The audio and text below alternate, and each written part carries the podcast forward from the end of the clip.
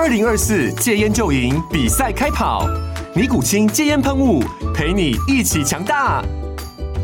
戒烟不容易，单靠意志力戒烟的人，时常无法克服戒断症状而失败。尼古清戒烟喷雾将是你的神队友，简单一喷，药品急速释放，立即缓解七大戒断症状，不限场合提高戒烟成功率。除了尼古清神队友，你还可以寻求专业医疗人员协助，一起迈向戒烟成功之路。尼古清戒烟喷雾，用科学方法戒烟，请咨询全台各大药局及戒烟门诊。本广告由尼古清戒烟喷雾、卫部药书字第零二七八三五号提供。嘉安嘉护股份有限公司，台北市中山区民生东路三段二号十楼，北市卫药广字第一一三零三零一九零号。尼古清戒烟喷雾，相伴每个新开始。十月十三日，云南道御史杨维元上书弹劾崔成秀贪权弄私、十恶不赦。在这封奏书中，杨维元表现出极强的正义感，他愤怒的痛斥阉党，谴责了崔成秀的恶行。杨维元也是阉党。说起来，大家的智商都不低。杨所修的创意不但属于他，也属于无数无耻的阉党同仁们。反正干了也没损失，不干白不干，白干谁还不干呢？形势非常明显，崔成秀已成为众矢之的。对于立志搞掉阉党的崇祯而言，这是最好的机会。但是崇祯没有动手。他不但没有动手，还骂了杨维元，说他轻率发言。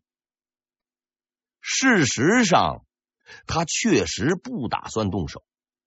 崇祯虽然明知现在解决崔成秀不但轻而易举，还能有效打击阉党，但是他就是不动手，因为他的直觉告诉他，在杨维元的这封奏书背后隐藏着不可告人的秘密。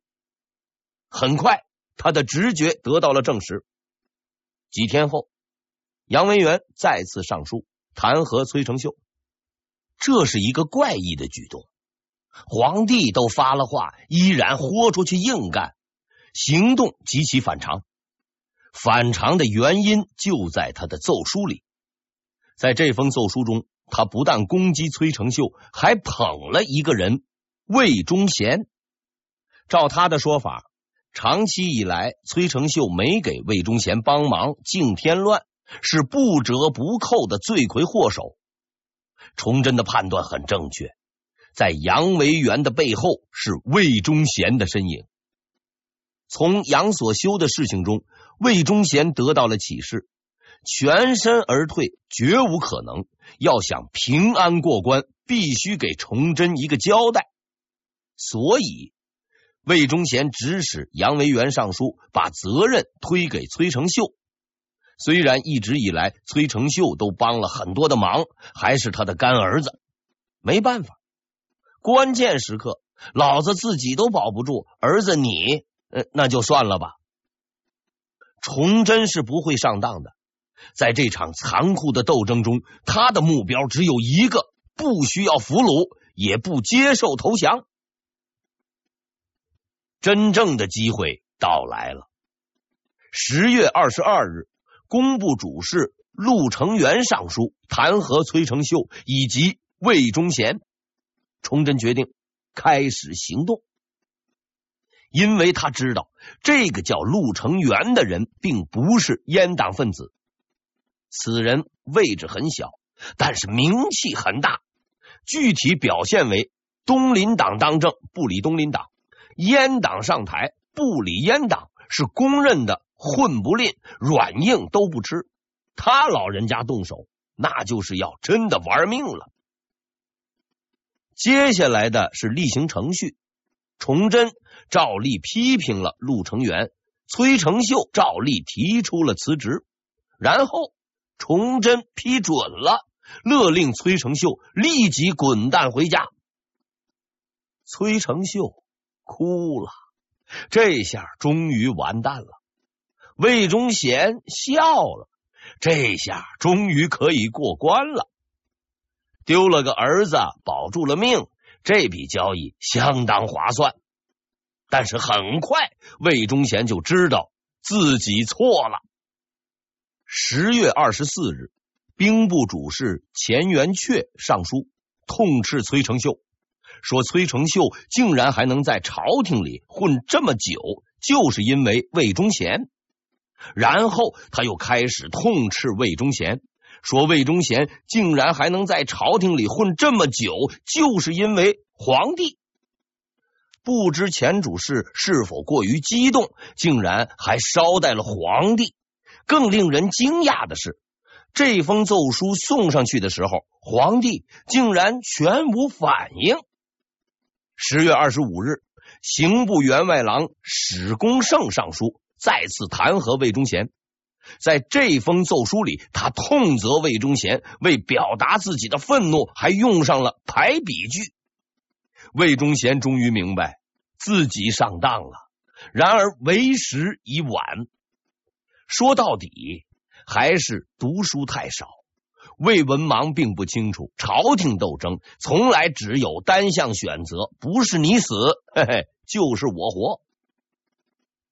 天启皇帝死的那天，他的人生就只剩下一个选择：谋逆。他曾胜券在握。只要趁崇祯立足未稳，及早动手，一切将尽在掌握。然而，那个和善亲切的崇祯告诉他，自己将继承兄长的遗愿，重用他，信任他，明天的太阳照常会升起来。于是他就相信了，所以他完蛋了。现在反击已不可能。从他抛弃崔成秀的那一刻开始，他就失去了所有的威信。一个不够意思的领导，绝不会有够意思的员工。阉党就此土崩瓦解，他的党羽纷纷辞职，干儿子、干孙子跟他划清了界限。机灵点的都在家写奏书，反省自己，痛骂魏公公，告别过去，迎接美好的明天。面对铺天盖地而来的狂风暴雨，魏忠贤决定使出自己的最后一招。这一招当年他曾经用过，效果非常好。这招的名字叫做“哭”。魏忠贤来到了崇祯的面前，嚎啕大哭，是失声痛哭，哭的死去活来。哎，哎呀！在那儿使劲的嚎。崇祯开始啊，还安慰他几句。等魏公公哭到凄惨悲凉、不能自拔处，就不断叹气。眼见哭入佳境，效果明显，魏公公收起了眼泪，撤活了。哭。特别是无中生有的哭，是一项历史悠久的高难度技术。当年严嵩就凭这一招哭倒了夏言，最后将其半挺。魏公公也曾凭这一招扭转了局势，干掉了杨连。魏公公相信，凭借自己声情并茂的表演，嘿嘿，一定能够感动崇祯。崇祯。确实很感动，很激动。他没有想到啊，一个人竟然可以恶心到这个程度。都六十的人了，几乎毫无廉耻，眼泪鼻涕说下就下，不要脸，真不要脸。到现在，朝廷内外，就算是扫地的老头都知道崇祯要动手了，但是崇祯就不动手。他还在等一样东西。其实啊，这个朝廷斗争就跟那个街头打架斗殴差不多，但斗争的手段和程序比较特别。拿砖头硬干是不能的，手持西瓜刀杀入敌阵也是不行的，必须遵守其自身规律。在开打之前。哎，要先呢放点风声，讲明了老子是哪帮哪派，要修理谁，能争取的就争取，不能争取的死磕，然后才能动手。崇祯放出了风声，他在等待群臣的响应，可是群臣不响应。截至十月底，敢公开上书弹劾魏忠贤的人只有两三个。这一事实说明，经过魏公公几年来的言传身教、春风化雨，大多数的人已经是没种了。没办法啊，这年头混饭吃不易。等形势明朗点儿，我们一定出来落井下石。崇祯终究等来了一个有种的人。十月二十五日，一位国子监的学生对他的同学说了这么一句话。虎狼在前，朝廷竟然无人敢于反抗。我虽一切平民，愿与之决死，虽死无憾。第二天，国子监监生钱家征上书弹劾魏忠贤十大罪。钱家征虽然只是个学生，但文笔相当不错，内容极狠，态度极硬。把魏忠贤骂的是狗血淋头，引起了极大的反响。魏忠贤得到了消息，十分的惊慌，立即进宫面见崇祯。很遗憾，他呀没有玩出什么新的创意，还是那老一套，进去就哭，哭的痛不欲生，感觉差不多了，就收了工，准备回家。可就在这个时候，崇祯把他给叫住了。等一等，崇祯找来一个太监，交给他一份文书，说：“你给魏爱卿读一读。”就这样，魏忠贤亲耳听到了这封要命的文书，每一个字都清清楚楚。魏忠贤痛苦的抬起头，看到了一双冷酷的眼睛和嘲弄的眼神。那一刻。他的威信、自信以及抵抗的决心，终于彻底崩溃。精神近乎失常的魏忠贤离开了宫殿，他没有回家，而是去了另一个地方，在那里还有一个人能挽救所有的一切。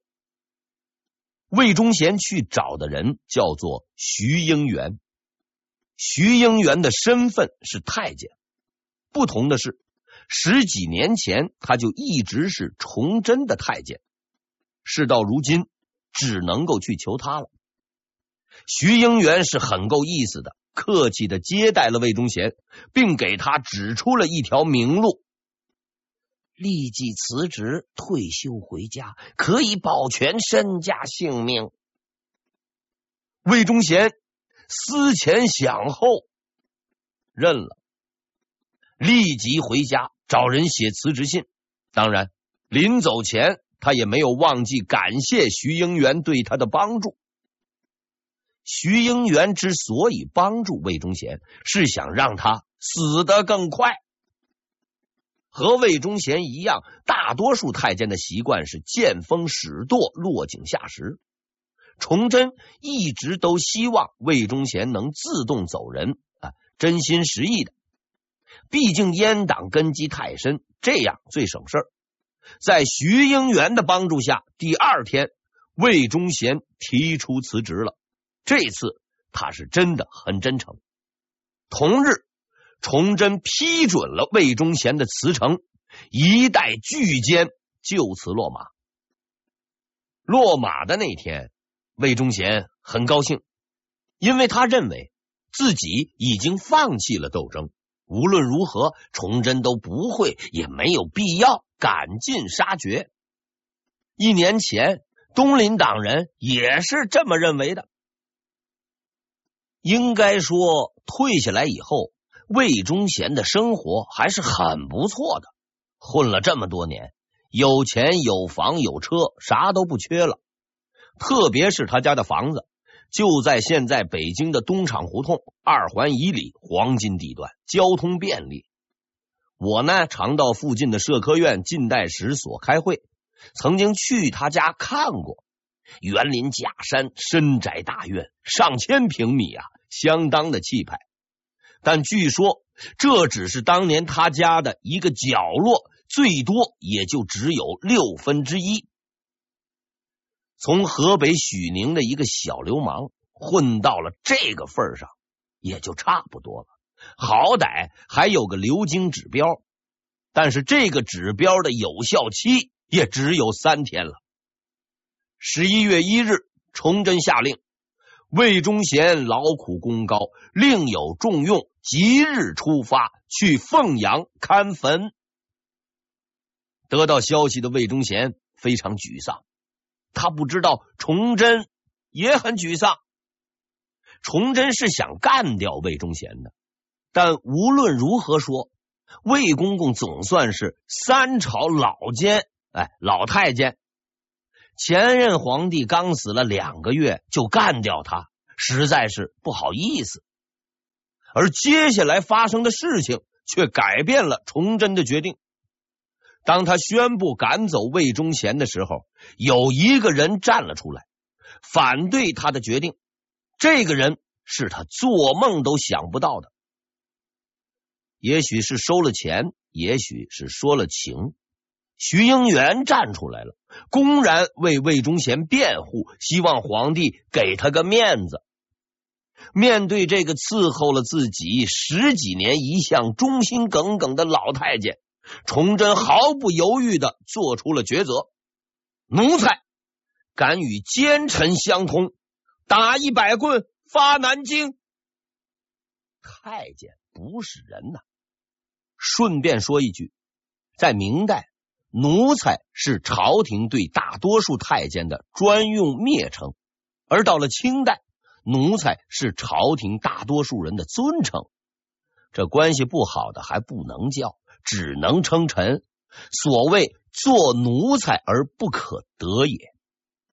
这件事情让崇祯意识到，魏忠贤是不会消停的。而接下来的一件事使他明白，魏忠贤是非杀不可的。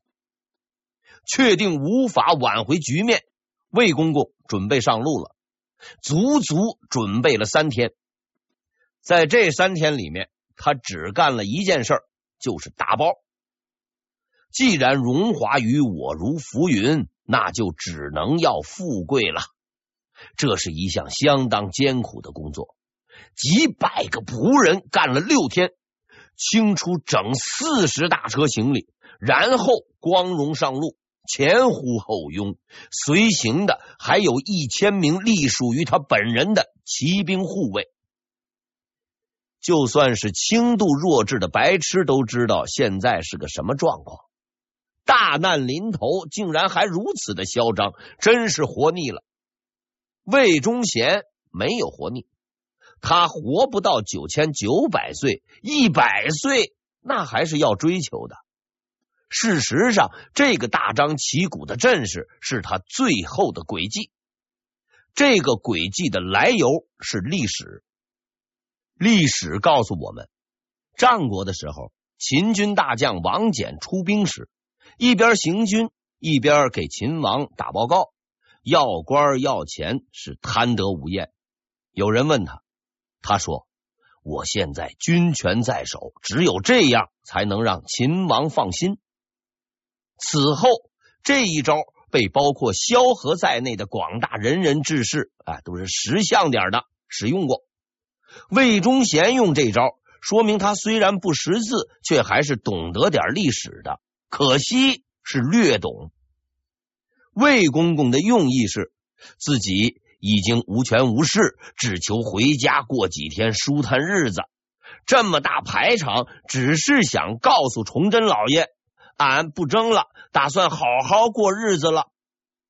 然而，他犯了一个错误，没学过历史唯物主义。所谓历史唯物主义的要点，就是所有的历史事件都要根据当时的历史环境来考虑。王翦的招数能够奏效，是因为他手中有权。换句话说，他的行动实际上是跟秦王签合同，我只要钱要官，帮你打江山，绝不动你的权。此时的魏忠贤呢，已经是无权无官，凭什么与皇帝签合同？所以崇祯很愤怒，他要把魏忠贤余下的都拿走，他的钱还有他的命。魏忠贤没有这个觉悟，他得意洋洋的出发了。但聪明人还是有的，比如他的心腹太监李永贞就曾经对他说过：“低调，低调点好。”魏忠贤回答：“若要杀我，何须今日？今日之前还无需杀你。”魏忠贤出发后的第三天，崇祯传旨兵部发出了逮捕令。这一天是十一月六日，魏忠贤所在的地点是直隶河间府阜城县。护卫簇拥的魏公公终于明白了自己的处境。几天来，他在京城的内线不断向他传递着好消息。他的亲信，包括五虎、五彪，纷纷落马；老朋友王体干退了，连费尽心思拉下水的徐英元也被发配去守陵，翻身已经没有指望。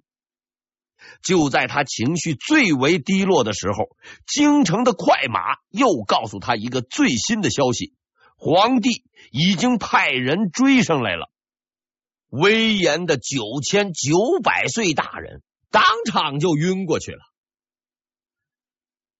追上来，然后呢？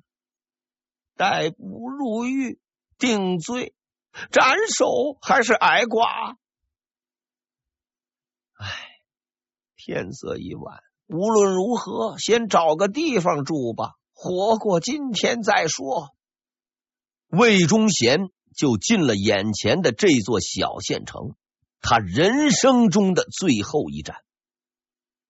阜城县是个很小的县城，上千人一拥而入，挤满了所有的客店。当然。魏忠贤住的客店是其中最好的，为保证九千岁的人有地方住，许多住店的客人都被赶了出去。虽然天气很冷，但这无关紧要，毕竟他们都是无关紧要的人。在这些人中，有个姓白的书生来自京城，一会儿咱们会提到他。所谓最好的客店。也不过是几间破屋而已，屋内没有辉煌的灯光。十一月的天气非常的冷，无情的北风穿透房屋，发出凄冷的呼啸声。在黑暗和寒冷中，伟大的、无与伦比的、不可一世的九千九百岁，蜷缩在那张简陋的床上，回忆着。过往的一切。隆庆年间出生的无业游民、文盲；万历年间进宫的小杂役；天启年间的东厂提督；朝廷的掌控者；无数孙子的爷爷；生祠的主人；堪与孔子相比的圣人。到如今，只剩破屋冷床。孤身一人，荒谬！究竟是自己还是这个世界？四十年间不过一场梦幻，唉，不如死了吧。此时，窗外站立着那名姓白的书生。在这个寒冷的夜晚，没有月光，在黑暗和风声中，书生开始吟唱。在史料中，这首歌的名字叫做《桂枝儿》，但是它还有一个更贴切的名字——《五经断魂曲》。